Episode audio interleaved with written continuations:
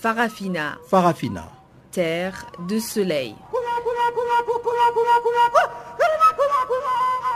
Farafina. Farafina. Un magazine d'infos africaine.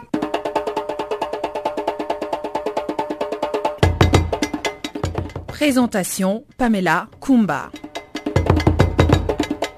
Bonjour à tous et bienvenue à cette édition des actualités en français sur Channel Africa. Ibrahim Revelino assure la mise en onde de ce magazine des actualités dont voici les titres. L'icône du rock'n'roll français, Johnny Hallyday, s'est éteint à l'âge de 74 ans des suites d'un cancer des poumons. Et en Guinée, le président Alpha Condé a validé le calendrier des élections locales et municipales attendues depuis près de 12 ans. Voilà donc pour les titres. Comme d'habitude, le bulletin des informations vient ouvrir ce magazine des actualités. On se retrouve tout de suite après et je cède l'antenne à Guillaume Cabissoso. Bonjour Guillaume.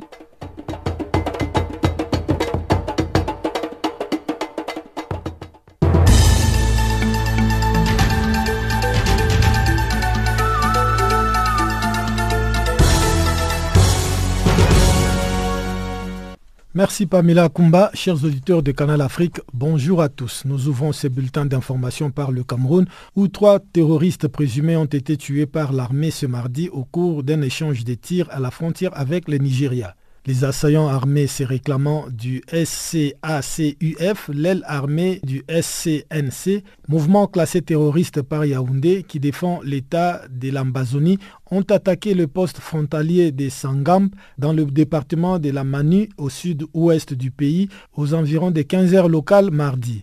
Les assaillants, une vingtaine, ont ouvert le feu sans sommation sur les positions de l'armée camerounaise qui a riposté, obligeant les assaillants à replier vers le Nigeria qui leur sert de base arrière. Bilan provisoire, trois assaillants tués. La veille, neuf terroristes présumés et présentés comme formés au Nigeria ont été arrêtés. Jeudi dernier, le président Paul Biya, exaspéré par la mort de huit militaires et deux policiers en un mois, promettait une riposte aux terroristes qui se réclament d'un mouvement sécessionniste. Depuis cette déclaration, l'armée s'est déployée pour sécuriser les régions du nord-ouest et du sud-ouest où aucun autre meurtre d'éléments de l'armée n'a été enregistré depuis plusieurs jours. Au Maroc, les leaders du Irak, les mouvements de contestation dans le nord du pays a été transféré d'urgence à l'hôpital mardi alors qu'il comparaissait devant la justice à Casablanca. Nasser Zessafi comparaissait mardi matin avec 53 co-accusés devant la cour d'appel de Casablanca quand il a dit ressentir un malaise. L'audience consacrée à des questions de forme a été interrompue à la demande du président de la Cour. Nazer Sezafi, devenu le visage de la contestation dans la région du Rif, et une trentaine d'autres prévenus incarcérés à Casablanca avaient entamé mercredi dernier une grève de la faim. D'autres activistes du Irak incarcérés à Casablanca avaient cessé de s'alimenter pendant un mois avant d'arrêter leur mouvement courant octobre. Les prévenus sont poursuivis pour différents motifs, parfois très graves comme celui d'atteinte à la sécurité de l'État alors qu'il réclame le désenclavement de la région du Rif et davantage de développement.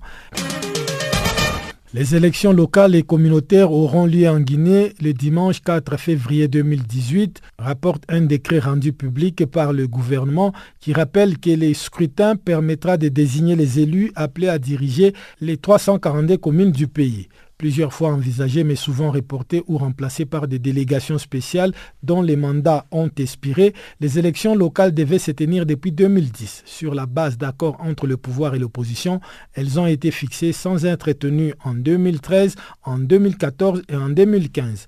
À deux mois de cette nouvelle date, la Commission électorale nationale indépendante, le parti politique et les indépendants mettent les bouchées doubles pour être prêts au jour J.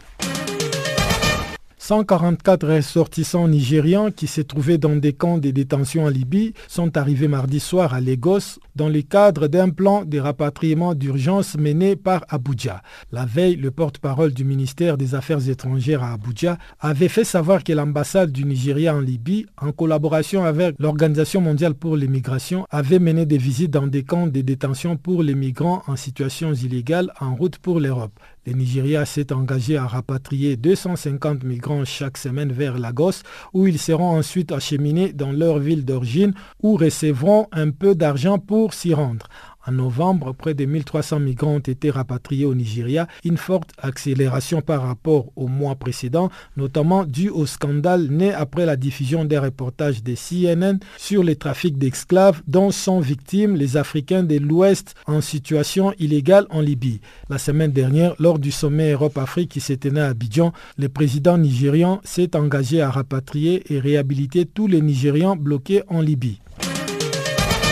Un véhicule de police a été endommagé mardi par des élèves et des étudiants qui protestaient contre leurs mauvaises conditions de travail. Nous sommes à Korogo, quatrième ville de la Côte d'Ivoire. À coups de pierres et de gourdins, des élèves et étudiants ont délogé des enseignants et d'autres élèves des lycées et collèges de la ville, conduisant à l'arrêt de cours. Les protestataires qui se réclamaient de la puissante fédération estudiantine et scolaire de la Côte d'Ivoire dénonçaient notamment le manque de tables et bancs au lycée Dominique Ouattara de la ville. Une délégation de ces élèves a été reçue par le secrétaire général de la préfecture de Korogo qui a promis de satisfaire à certaines de leurs revendications. En octobre, des manifestants avaient déjà perturbé les cours et paralysé les principaux axes routiers du nord du pays après la mise à sac de plusieurs établissements en raison d'un conflit foncier complexe. Fin de ce bulletin d'information, la suite avec Pamela Kumba.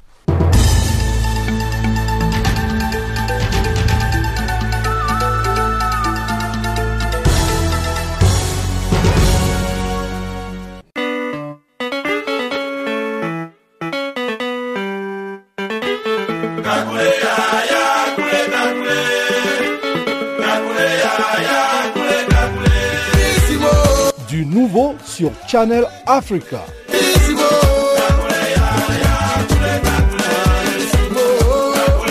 Farafina, votre programme en français, change d'horaire sur nos différentes plateformes. À partir du 1er novembre 2017, retrouvez-nous de 16h à 17h en temps universel sur DSTV, canal 802 et sur Internet live streaming à l'adresse En ondes courtes et sur le satellite, retrouvez-nous tous les jours à la même heure, 16h à 17h en temps universel, mais aussi en rediffusion de 23h à minuit. Channel Africa. Rebonjour à tous, nous ouvrons cette page magazine avec la Guinée. C'est confirmé, les élections locales se tiendront bien le 4 février 2018. Le président Alpha Condé a signé mardi le décret portant convocation du corps électoral, avalisant le calendrier des élections tant attendu. En effet, depuis maintenant 12 ans, le pays n'avait pas eu de scrutin municipal et local. Mamadou Aliou Condé, secrétaire général de l'Union des forces démocratiques de Guinée et de Cellou Dalain Diallo, se dit satisfait.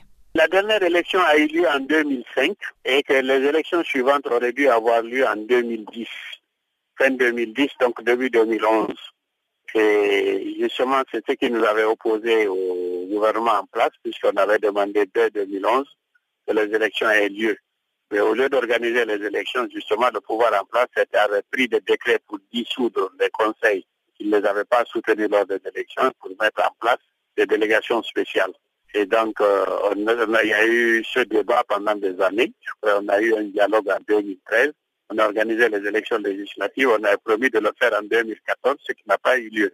Donc, de, si vous voulez, de report à report, de manifestation en manifestation, c'est les accords d'octobre 2016 avaient fixé justement ces élections en février 2017. Finalement, elles vont se tenir en février 2018. C'est tard, mais mieux vaut tard encore que jamais. Là où on est rendu aujourd'hui, bon, finalement, le décret est publié. On estime que toutes les conditions vont être réunies pour que les élections aient lieu effectivement à bonne date. Et vous êtes satisfait? C'est une victoire quand même pour vous. Vous avez bataillé pendant de longues années afin de pouvoir obtenir euh, Ah oui, ce décret. oui. Oui, depuis 2011, parce que bon, la- l'administration se contentait, parce que toutes les structures dé- décentralisées, là, les mairies étaient gérées par, par des gens nommés par l'administration jusqu'au niveau des quartiers et partout. Donc nous, aujourd'hui, si on peut avoir des élections locales, on a donc des maires, qu'on ait des chefs de quartier, des conseils de quartier qui vont être euh, euh, issus des urnes, ben, c'est infiniment mieux pour l'opposition. Nous pensons que là, effectivement, on va commencer à partager le pouvoir. Et donc, c'est infiniment mieux et ça nous prépare mieux pour les élections nationales parce que souvent, ils ont été les appuis de la fraude au niveau des élections présidentielles législatives passées. Donc pour nous, c'est une grande victoire si ces élections ont lieu. On espère qu'elles seront transparentes. Bon, d'autant plus comme c'est local et que donc euh, les citoyens eux-mêmes à la base sont intéressés aux résultats. Peut-être que tout le monde sera vigilant pour qu'on n'ait pas le même type de fraude au niveau des présidentielles et, et des législatives. Le facteur temps ne vous inquiète pas quelque part parce que, bon, il ne reste que deux mois, décembre, bon, avec les fêtes, on voit janvier et février. Le, pour le moment, le calendrier suit son cours. Le chronogramme, pour le moment, est plus ou moins respecté. Pour le moment. Donc, euh, la CENI a décliné un calendrier que nous avons tous et que nous suivons. Et il y a de suivi composées de la CENI et des représentants des différents candidats qui se réunissent régulièrement au moins une fois par semaine et au besoin, chaque fois, ils se retrouvent pour essayer d'aplanir les difficultés qui surgiront en cours de route. Donc pour le moment, le processus est acceptable. Et donc on pense qu'on pourra aller aux élections à, bonne date. Au Niger, le secteur de la justice est paralysé. Les magistrats ont en effet débuté un mouvement de grève de trois jours dans la matinée ce mercredi. Ils réclament l'adoption du statut révisé de la magistrature qui traîne depuis des mois. La grève est plutôt bien suivie selon notre correspondant à Niamey, Abdul Razak Idrissa, qui nous a compilé ce reportage. La première conséquence de ce mouvement de grève reste la suspension des audiences de la session d'assises de la Cour d'appel de Niamey qui ont débuté hier mardi. Les prévenus vont devoir attendre jusqu'au lundi prochain. Les dites assises n'ont pourtant que 10 jours pour se refermer. Ce n'était cependant pas l'intention du syndicat autonome des magistrats du Niger de bloquer quoi que ce soit selon son secrétaire général Ayouba Hassan. C'est juste euh, une malheureuse coïncidence, voyez-vous parce que nous, quand on a déposé notre préavis, euh, on n'est pas au courant, au parfum donc des dates des assises. C'est juste euh, une erreur. Peut-être que le gouvernement, s'il prend conscience, va nous appeler pour trouver un compromis. Mais bon, c'est normal qu'une grève, quand ça survient, ça a toujours un impact. Pas seulement pour ceux qu'on va juger, et il y a d'autres justiciables aussi, et surtout, l'étendue du territoire national. Ce n'est pas seulement les assises qui se tiennent à Niamey, même pour vos casiers judiciaires, vos certificats de nationalité et tout le contentieux ordinaire de tous les jours. Hein?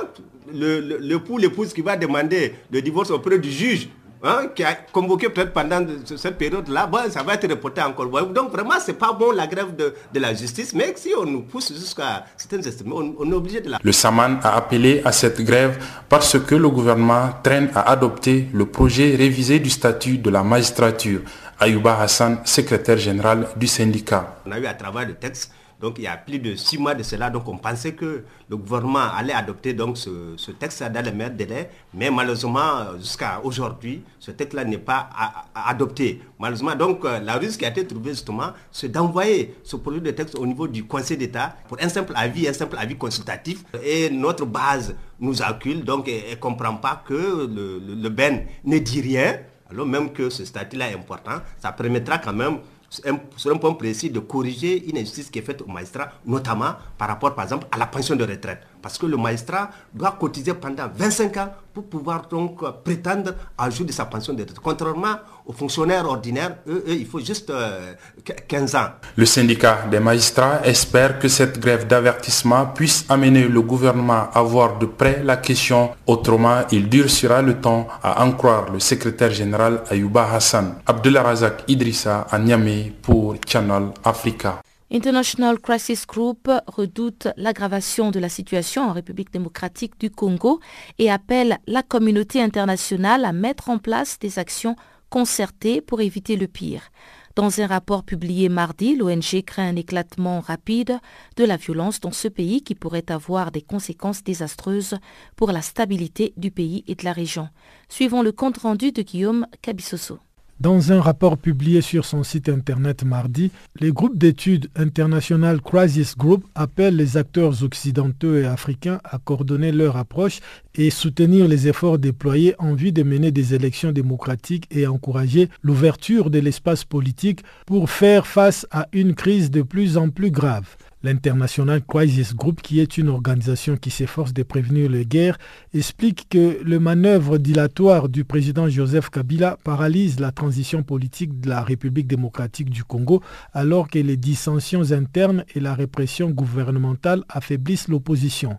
Selon les groupes d'études International Crisis Group, les puissances occidentales et africaines doivent commencer par affirmer que le président Joseph Kabila conduit la République démocratique du Congo vers une grave situation d'instabilité malgré l'incertitude qu'une transition pourrait générer. Même si nombreux sont ceux qui estiment qu'il est très peu probable que les régimes actuels abandonnent le pouvoir, il reste essentiel de faire avancer les préparatifs électoraux et de faire en sorte que les élections aient lieu et que la scène politique reste ouverte explique International Crisis Group.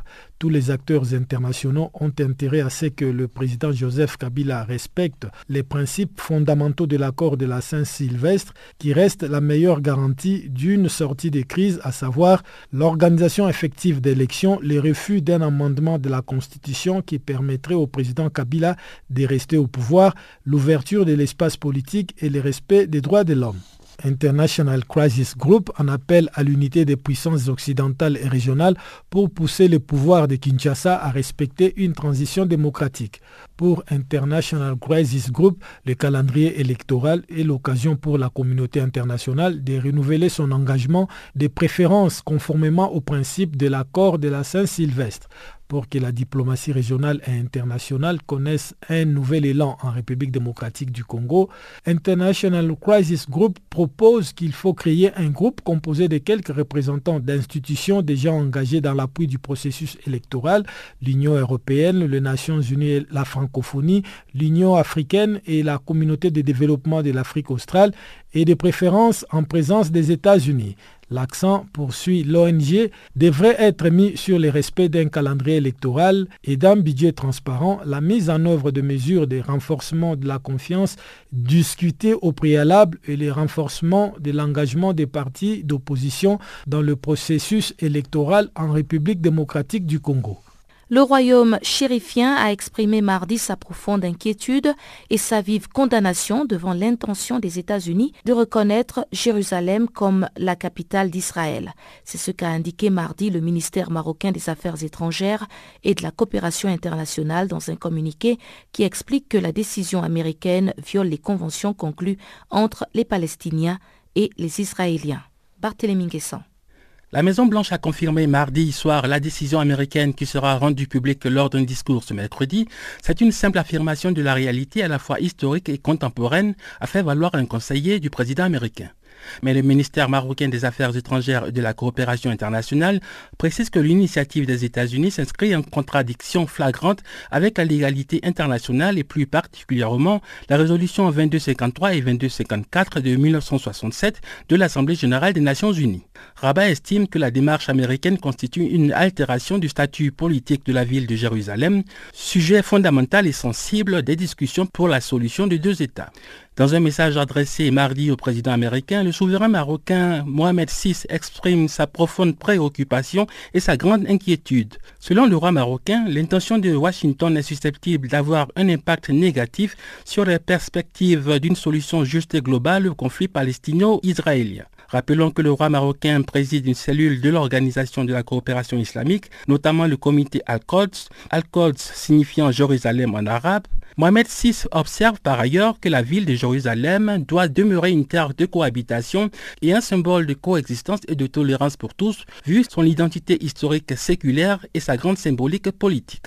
Donald Trump a multiplié mardi les échanges avec les dirigeants du Proche-Orient, réaffirmant sa volonté de reconnaître la ville sainte comme la capitale d'Israël. Le président égyptien Abdel Fattah al-Sisi, proche allié des États-Unis, a affirmé que l'intention de Donald Trump de transférer l'ambassade américaine de Tel Aviv à Jérusalem risqua de compliquer la situation dans la région.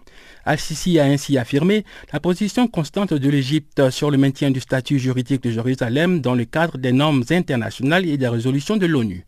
Le président de l'autorité palestinienne Mahmoud Abbas a prévenu le président américain du danger que cette décision faisait courir sur le processus de paix israélo-palestinien, le Maroc prévient que l'intention des États-Unis pourrait menacer la sécurité et la stabilité d'une région très volatile et appelle donc l'ONU, notamment les membres permanents du Conseil de sécurité, à assumer pleinement leurs responsabilités afin d'éviter tout ce qui est de nature à saper les efforts internationaux pour le règlement du conflit israélo-palestinien.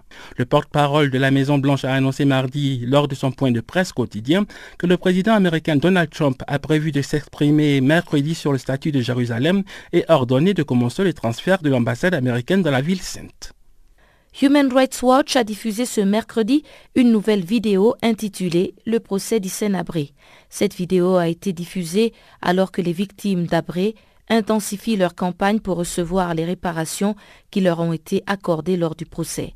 Plus d'un an après la condamnation à perpétuité de l'ex-président tchadien, les victimes n'ont toujours pas été dédommagées. Clément Abaïfouta est le président de l'association des victimes de crimes du régime d'Issène-Abré au Tchad. Madame, il n'y a aucune. Depuis les, même le procès de N'Djamena, ça c'est de la catastrophe. Ça n'avance même pas d'un seul pouce, les indemnisations.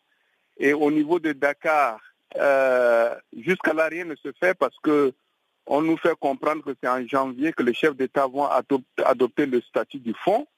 Et c'est là seulement que nous aurons des... Donc, euh, sur tous les, deux fronts, que ce soit ici au Tchad, que ce soit au niveau de l'Union africaine, aucune victime n'a été indemnisée. Mais qu'est-ce qui s'est passé? Parce qu'à un moment, on avait, euh, on avait lu que les chambres avaient réquisitionné tous les biens d'Issé-Nabré et euh, cet argent euh, devait être distribué aux victimes. Non, rien ne fait. Les, les, les, biens ont été recensés, mais les biens jusqu'à là ne sont pas encore vendus. Donc rien ne fait en fait. L'Union africaine nous a écrit pour dire qu'elle viendrait ici pour mettre la structure, c'est-à-dire le conseil d'administration sur pied. Elle n'est pas venue. Est-ce qu'elle attend que le statut, le statut du fonds soit adopté en janvier? Rien. On n'a on a aucune vue. Aucune vue. C'est très inquiétant. Voilà. Je suis très soucieux maintenant. Vraiment, vraiment. Bah, il semble que le fonds n'est pas, n'est pas ravitaillé. Il y a l'Union africaine qui a fait une, proposition et le reliquat du procès de Dakar, euh, mes, dernières nouvelles me, disent que le, le, reliquat sera versé dans le fonds, mais ça, ça ne suffit pas. Le Tchad n'a encore rien versé, donc il n'y a, a, pratiquement pas d'argent dans, le fonds. Donc c'est peut-être un peu ça. Mais qui était censé approvisionner ce fonds C'est l'Union africaine ou bien euh, le Tchad? Non, l'Union africaine, le Tchad et puis euh, le, revenu, n'est-ce pas, des biens de Sénabré qui ont été saisis et qui seront vendus. Et puis en, plus, les, bonnes volontés un peu partout. Mais qu'est-ce que vous faites? Est-ce que vous menez des campagnes afin que les bonnes volontés puissent se mobiliser et, euh, et vous aider? Bon, une campagne, euh, nous, l'avons fait. Maître Jacqueline même a, fait dernièrement une tournée partout où nous passons. Moi, je, reviens par exemple des États-Unis. Et là, Dieu voulant, demain, je vais en, Hollande. Donc, partout où nous passons, nous, nous en parlons. Nous en parlons, mais euh, bon, puisque le Tchad, en tant le premier pays concerné, n'a pas fait le premier pas, ça devrait pas, en principe, ça devait galvaniser les autres, mais le Tchad n'a rien fait jusqu'à là. Et parlons justement des États-Unis avec ce froid qui existe maintenant avec le Tchad. Vous pensez réellement qu'ils euh, seront enclins à vous aider? Ça va être compliqué. Peut-être euh, les organisations, peut-être euh, non gouvernementales, peut-être, mais les États-Unis en tant que tels, ça va être compliqué compte tenu de tout ce qui se dit entre ces deux pays. Et que devient lui-même l'ex-président Hissène Abri Est-il toujours emprisonné au Sénégal ou bien il a trouvé un autre pays d'accueil? Il purge sa peine à Dakar, à Cap Manuel. Donc il va y rester à perpétuité Il va y rester, oui, en principe. On n'en parle pas, c'est très inquiétant pour nous. Les victimes continuent à mourir. Vraiment, c'est très inquiétant. C'est très inquiétant.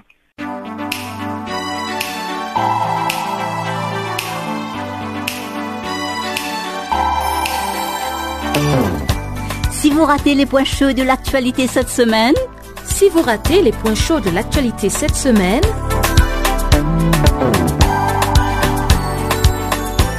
Eh bien, sans plus tarder, suivez la revue des actualités de la semaine sur Channel Africa.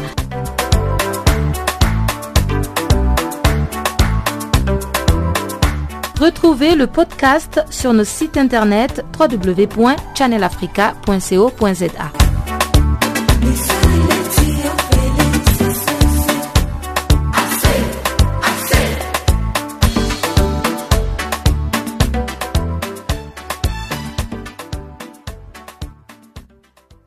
Sans plus tarder, cédons l'antenne à Barthélémy Guessant pour le bulletin économique du jour.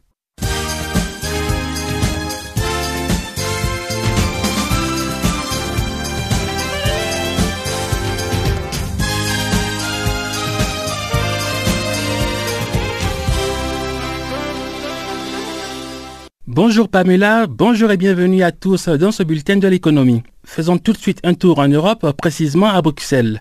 Les 28 ministres des Finances de l'Union européenne, le Royaume-Uni compris, ont validé mardi une liste noire de 17 paradis fiscaux, incluant des pays africains comme la Namibie et la Tunisie. Le Cap Vert et le Maroc ont été exclus de cette liste noire à la dernière minute pour avoir donné suffisamment de gages à l'Union européenne ces derniers jours. Les sanctions attachées à la liste est sujet à débat. Un bloc de pays dont la France, l'Allemagne et l'Italie plaident pour des sanctions dures, notamment la taxation des flux financiers entrants et sortants. D'autres pays comme le Royaume-Uni, Malte, le Luxembourg et l'Irlande estiment que le seul fait de figurer sur la liste suffisait. Tout au plus, les paradis fiscaux identifiés par Bruxelles ne pourront plus héberger de montages financiers par lesquels transitent de l'argent européen. Aucun pays de l'Union européenne n'apparaît dans cette liste noire au grand mécontentement des associations et militants anti-évasion fiscale qui dressent une liste beaucoup plus fournie. Selon la Confédération Oxfam, qui lutte contre les injustices et la pauvreté, la liste noire devrait inclure des pays européens comme l'Irlande, le Luxembourg ou les Pays-Bas. L'organisation caritative a épinglé aussi la Suisse, Hong Kong, Singapour et les Bahamas. Retour en Afrique. L'actualité économique du continent nous conduit au Bénin.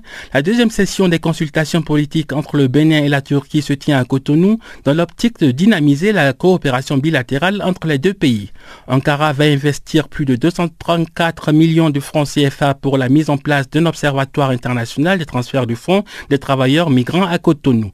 Hervé Djokpe, secrétaire général du ministère béninois des Affaires étrangères et de la coopération, a confié mardi que la diplomatie béninoise ambitionne désormais de faire avancer l'agenda économique, touristique et culturel du gouvernement, en ouvrant également aux hommes d'affaires béninois de nouveaux horizons pour la promotion de l'investissement structurant en vue du développement du Bénin.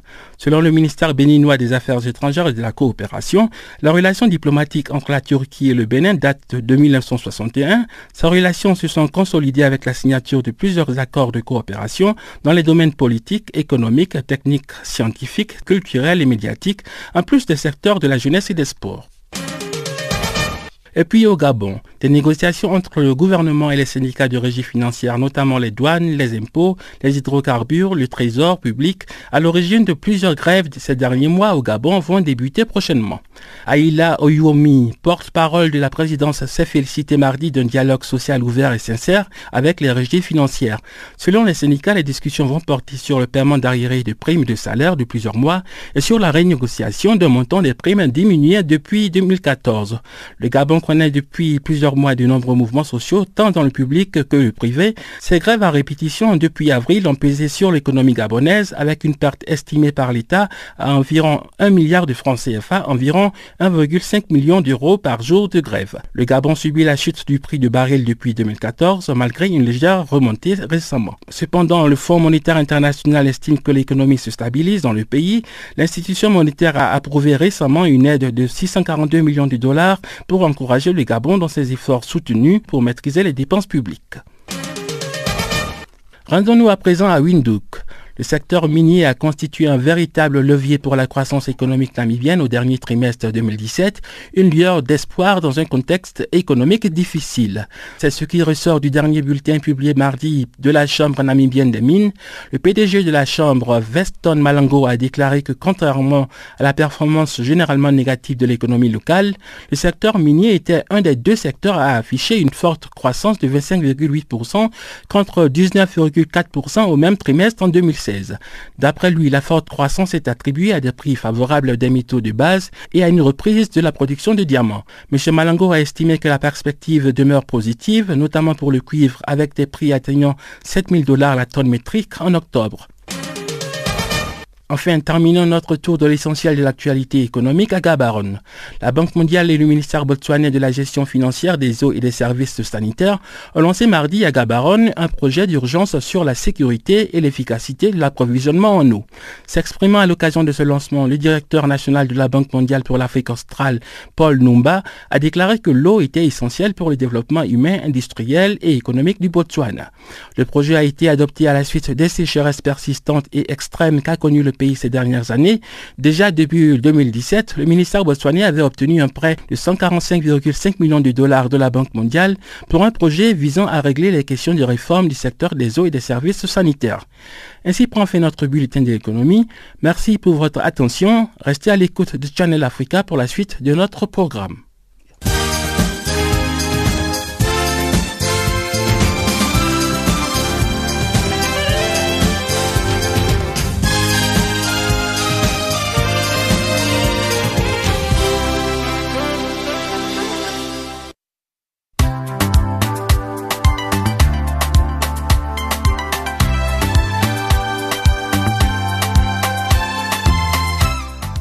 Farafina. Farafina.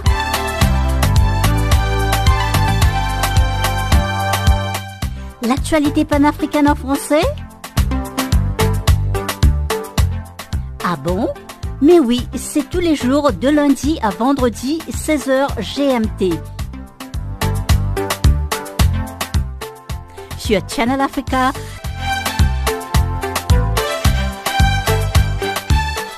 Et n'oubliez surtout pas de tweeter French Farafina.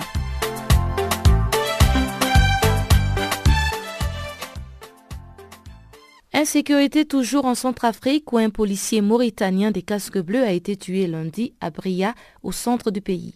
Un décès qui porte le nombre de casques bleus tués en 2017 à 14 dans ce pays d'Afrique centrale. Pour le coordonnateur du groupe de travail de la société civile, la violence actuelle en République centrafricaine est le résultat de l'échec des accords de Saint-Égidio et bien d'autres signés entre les différentes parties prenantes dans la crise. Paul Crescent Beninga est au micro de Guillaume Cabissoso. Oui, écoutez, euh, au niveau du groupe de travail de la société civile, au lendemain de la signature de cet accord, nous avons dit, nous avons dit ceci. Cet accord est un non-événement. Non-événement pourquoi? Parce que nous avons nous nous sommes rendus compte qu'il euh, y a plusieurs initiatives qui visent à ramener la paix en République centrafricaine. Malheureusement, ces initiatives ne sont pas coordonnées et c'est extrêmement dangereux pour un pays en crise. Lorsqu'on veut mettre en place des initiatives permettant de ramener la paix, il va falloir qu'il y ait coordination. Vous allez entendre parler des accords de Libreville, les accords d'Angola, les accords de, Brazzaville, les accords de N'Djamena, ainsi de suite, et maintenant l'entente de santé Didio. Mais ce qu'il faut savoir et ce qu'il faut euh, faire remarquer ici, je le disais euh, sous d'autres, euh, sur d'autres ondes, euh, l'entente de santé d'Idiot portait les germes de sa propre mort. Pourquoi nous le disons ceci? Parce que vous ne pouvez pas, quand vous relisez l'entente de santé d'Idiot, vous allez vous rendre compte que c'est une histoire qui est montée de toutes pièces pour distraire l'opinion aussi bien internationale que nationale. Tenez, nous sommes en face des groupes rebelles. Quand vous lisez les accords, vous allez vous rendre compte que euh, dans l'entente de santé individuelle, les États et les groupes rebelles sont mis sur les mêmes pieds d'égalité. Ça n'existe nulle part. Les groupes rebelles sont en face d'un État. Même si cet État perd aujourd'hui son autorité, ce n'est pas parce qu'on est en train de mettre en place un accord qu'on va effectivement remettre en cause ou venir saper une fois de plus l'autorité de cet État. Ça va de soi. Et quand vous voyez comment l'esprit, euh, quand vous analysez l'esprit de l'entente de santé vidéo, vous allez voir également la main invisible de certains États très amis derrière cette entente au travers des représentants qui sont là. Je veux vous citer un ou deux exemples. Vous prenez par exemple euh, les signataires.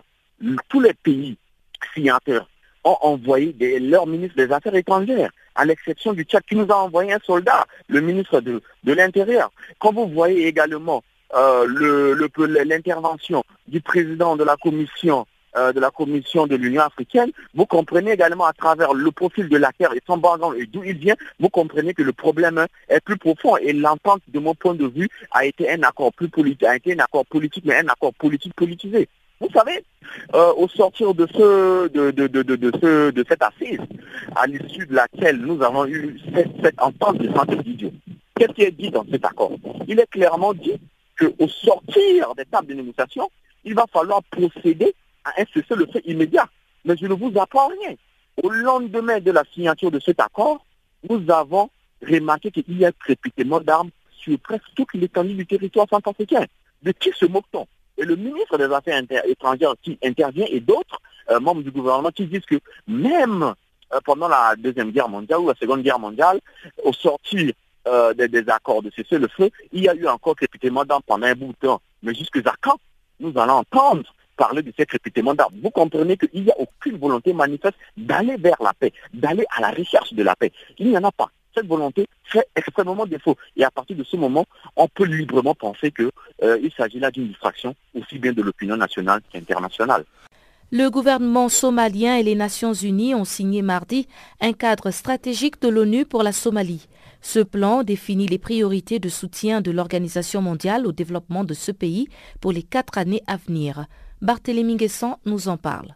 Dans un communiqué commun publié à Mogadiscio, l'ONU a déclaré que ce plan faisait suite à une évaluation stratégique étendue qui a collecté les avis et aspirations d'un grand nombre de parties prenantes, comprenant la société civile somalienne et les représentants du gouvernement. Le cadre stratégique de l'ONU pour la Somalie organise et détaille la stratégie collective, les engagements et les actions prévues de 23 agences de l'ONU et de la mission d'assistance à la Somalie et cela en vue de soutenir les priorités du développement du pays, telles que définies dans le plan du développement national, en vue de réaliser les objectifs du développement durable.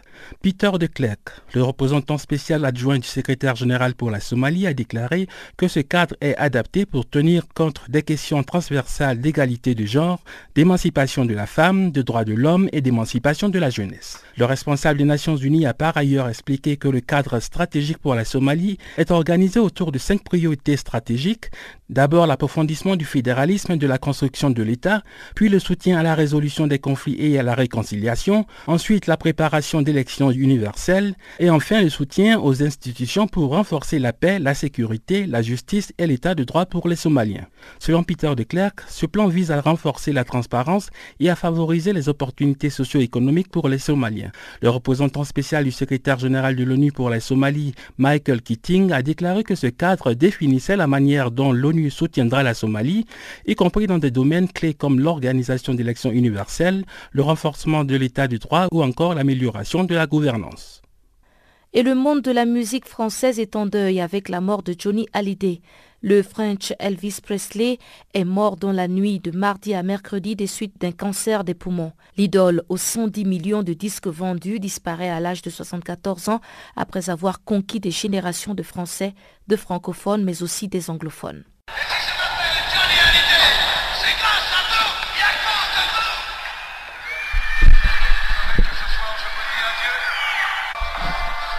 Johnny Hallyday est parti, j'écris ces mots sans y croire. Et pourtant, c'est bien cela. Mon homme n'est plus. Il nous a quittés cette nuit comme il aura vécu tout au long de sa vie avec courage et dignité. C'est sur ces mots que l'épouse de l'icône Laetitia Hallyday a annoncé la mort de la légende dans un communiqué à l'agence France Presse.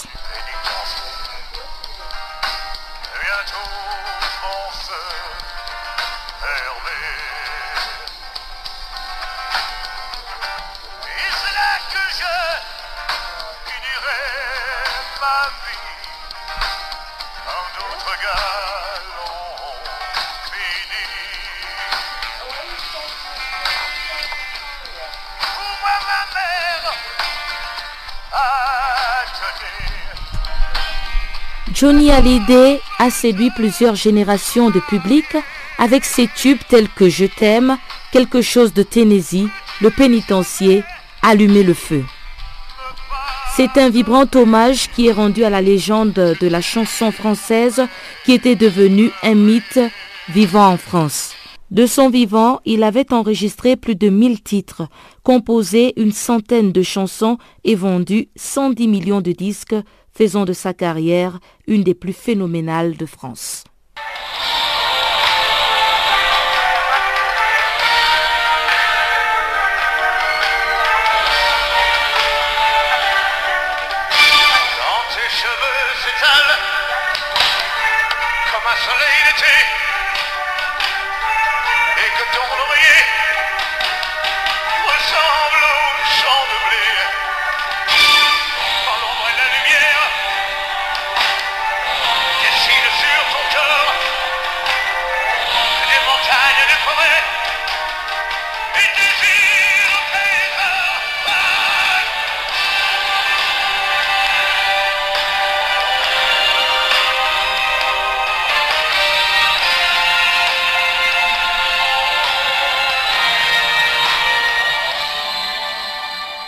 Le chanteur avait été hospitalisé pour détresse respiratoire il y a un mois.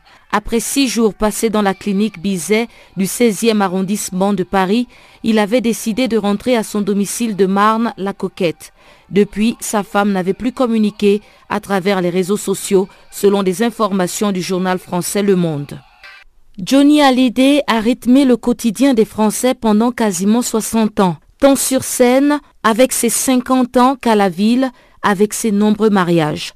Plusieurs fans se sont rendus ce mercredi près de son domicile et dans un communiqué, ses enfants Laura Smet et David Hallyday ont fait part de leur immense douleur et remercié tout le public pour son soutien. Johnny Hallyday a travaillé jusqu'à la dernière minute. Le chanteur, en effet, était en train de composer son 51e album en studio. Selon les informations de l'Express, la sortie de ce nouveau chapitre chez Warner, sa maison de disques, n'était pas prévue avant novembre 2018. Le rocker, aux 182 tournées, a atteint en 57 ans une carrière record, un statut d'icône de la chanson française dans la mémoire collective au gré d'une vie tumultueuse.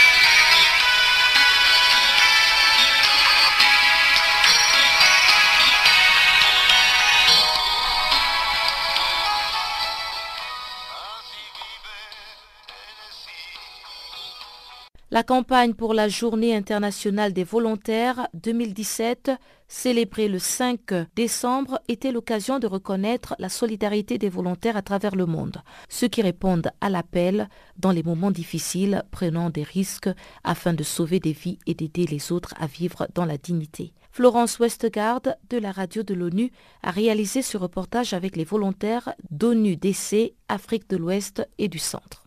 Nous y effectuons des missions de terrain où nous travaillons avec des magistrats sur place qui s'occupent de lutte contre le terrorisme. Nous travaillons également avec des enquêteurs, donc des policiers, des gendarmes spécialisés dans la lutte contre le terrorisme. Nous avons déjà eu à effectuer des séminaires de formation dans ce sens-là sur certaines thématiques. Nous avons aussi eu à travailler avec des avocats. Et là, présentement, on a aussi recruté une dizaine de volontaires nationaux qui sont sur place, qui font des missions dans trois localités où sont situées les prisons qui accueillent les personnes suspectées de terrorisme.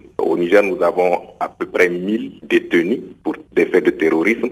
Donc nos dix volontaires font des activités d'assistance juridique à l'endroit de ces personnes-là. Nous sommes en contact permanent avec eux sur euh, leur travail sur le terrain où ils rencontrent ces personnes, ils échangent avec eux. Et puis voilà, pour le moment, ça va. Dix volontaires sont donc déployés au Niger depuis le mois de juin. Ils ont été formés pour répondre aux besoins d'assistance juridique des détenus pour des faits de terrorisme. Et entre juin et septembre, ils ont traité 230 cas au total. Le Canadien Khalil Atman, jeune volontaire branche prévention du terrorisme, fait un travail qui est autant basé au bureau régional à Dakar que sur le terrain. Moi personnellement, j'ai fait des missions surtout en Mauritanie, au Niger, au Mali. On s'est concentré grandement en Mauritanie, on a rencontré, travaillé avec euh, plusieurs institutions, donc gendarmerie, avocats, on a rencontré le ministre de la Justice, euh, les renseignements, la prison. Donc ce qu'on essaie de faire là-bas surtout, c'est de comprendre déjà la réponse du système judiciaire au terrorisme, de donner des formations et d'aider dans la réforme des droits de l'homme, parce que le terrorisme est quelque chose de très émotionnel et souvent la réponse par rapport à celui-ci peut être euh, relativement euh, excessive dans certains pays. Donc on essaie de les aider à réformer cette réponse, s'assurer que ce soit une réponse qui soit alignée avec les droits de l'homme et qui n'est pas le contre-coup de finalement renforcer la radicalisation. Sinon j'ai eu la chance aussi d'avoir une mission au Niger où surtout on s'occupait de la formation en scène de crime, donc comment organiser la protection d'éléments de scène de crime pour que ces derniers puissent être exploitables. Et euh, j'ai eu une mission en Mauritanie aussi en support au G5 Sahel donc qui est l'organisme de sécurité régionale que l'ONUDC a grandement aidé à mettre en œuvre. Et j'en ai une qui commence demain, donc à Bamako, où on va devoir assister présenter des analyses statistiques sur le terrorisme et l'importance donc de toujours euh, récolter et préserver les éléments importants dans les affaires terroristes pour qu'on puisse faire des analyses, pour qu'on puisse les exploiter, etc., etc. De son côté, la jeune volontaire sénégalaise Radi Diallo explique l'importance d'être volontaire national. C'est important parce que c'est une part importante de faire le travail concernant notre pays. On doit s'engager personnellement, tandis que les autres viennent de l'extérieur. Nous aussi, on s'engage euh, dans notre pays. Est-ce que vous avez une autre vision peut-être de justement de votre travail en tant que national? Je ne pense pas. Je pense que l'engagement est le même. Le souci de faire le travail correctement est le même. Bien faire, c'est le même partout. Moi, c'est surtout que je comprends peut-être mieux le contexte, c'est juste une longueur d'avance. Les choses sont personnelles à mon égard, mais je crois que tout le monde est engagé de la même façon, que ce soit son pays ou pas. Donc, je n'ai pas forcément une vision différente. Et pour sa part, la Française Maya Menjinski, jeune volontaire, coordination de programmes et communication, évoque la contribution des volontaires à l'ONUDC. Je pense que la plupart d'entre nous, on était déjà engagés euh, auparavant dans des associations ou à travers euh, nos expériences personnelles et qu'on portait déjà ces valeurs un peu de solidarité, de volontariat, etc. Donc, euh, en ce sens-là, on avait déjà pour volonté de travailler pour le développement et l'humanitaire. Tout le monde a un petit peu un background humanitaire également. Mais je dirais que les volontaires globalement euh, à l'ONUDC à Dakar apportent vraiment euh, une chose euh, essentielle, c'est-à-dire leur dynamisme et leur esprit d'initiative. Et je pense que ça, c'est les jeunes qui peuvent apporter ça, un peu un regard nouveau et aussi beaucoup d'énergie et de dynamisme. A noter que chaque année, plus de 1500 personnes se portent volontaires, soit plus de 12 chaque jour. Des milliers se portent volontaires en ligne ou sur le terrain et contribuent à la paix et au développement, travaillant notamment pour atteindre les objectifs de développement durable.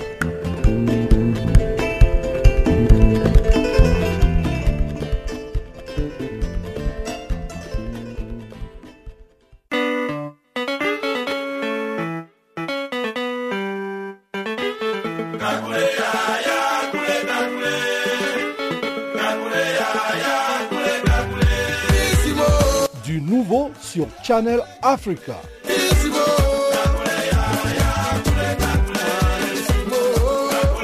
Farafina, votre programme en français, change d'horaire sur nos différentes plateformes.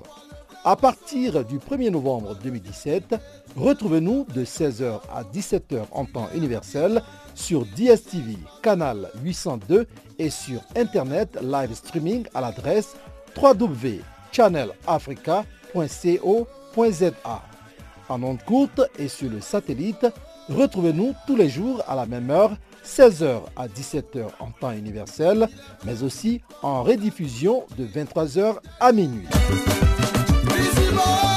Channel Africa.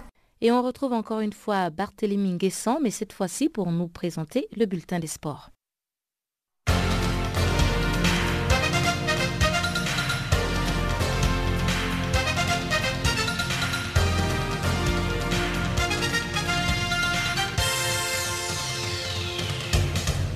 Bonjour à tous, bienvenue dans ce bulletin des sports largement dominé par du football. Commençons avec la sixième et dernière journée de la phase de groupe de la Ligue des champions européenne qui a démarré mardi.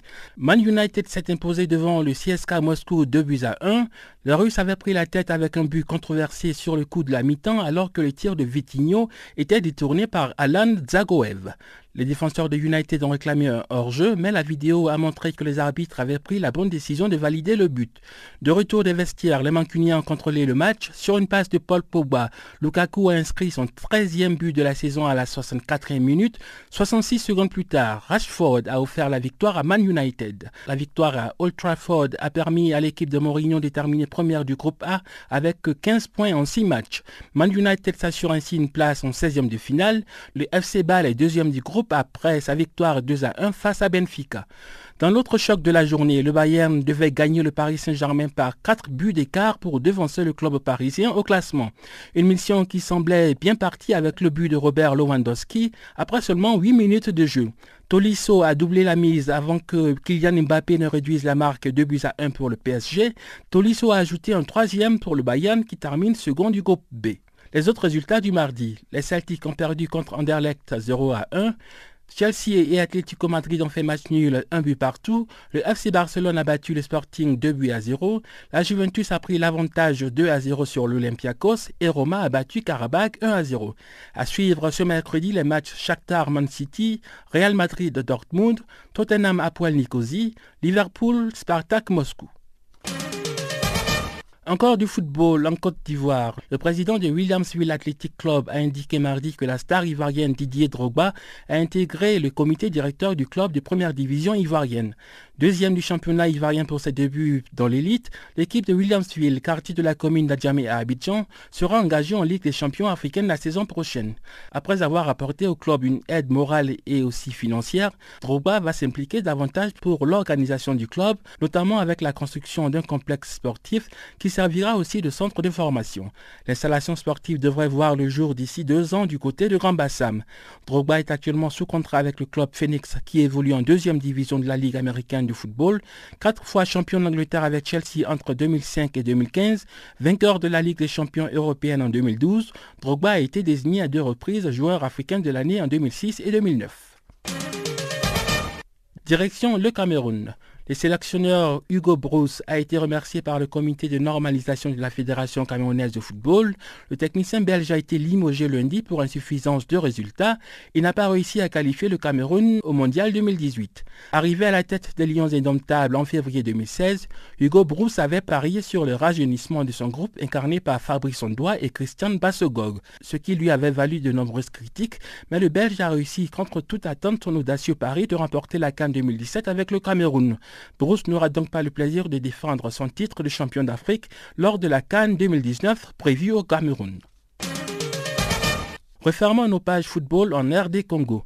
Le milieu de terrain ghanéen de TP Mazembe, Daniel Adjayi, a annoncé sur son compte Facebook son départ du club congolais, son contrat étant arrivé à expiration. Le joueur de 28 ans a débarqué chez les Corbeaux de Lumumbashi au mois de janvier 2013 en provenance de la chantilly Kotoko du Ghana. Daniel Adjayi quitte le club congolais avec à son compteur une Ligue des champions et deux Coupes de la Confédération, dont la dernière date de novembre 2017.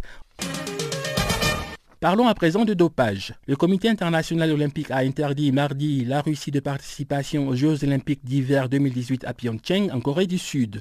Vitaly Stepanov, un ancien employé de l'agence antidopage russe Roussada, a aidé à exposer des problèmes de dopage massif en Russie en 2014 avec sa femme athlète Yulia Stepanova. Stepanov a salué la décision du CIO comme étant juste, mais il a exprimé des doutes quant au fait que cela changerait l'état d'esprit de la Russie à court terme. Il a déclaré mardi que la culture russe du dopage prendra des années à changer, indépendamment de l'interdiction de participer aux Jeux olympiques d'hiver. L'Association mondiale de l'athlétisme a placé comme condition à lever sa suspension l'admission par Moscou de l'existence du dopage parrainé par l'État russe. Le président Vladimir Poutine devrait réagir ce mercredi à la décision du Comité international olympique.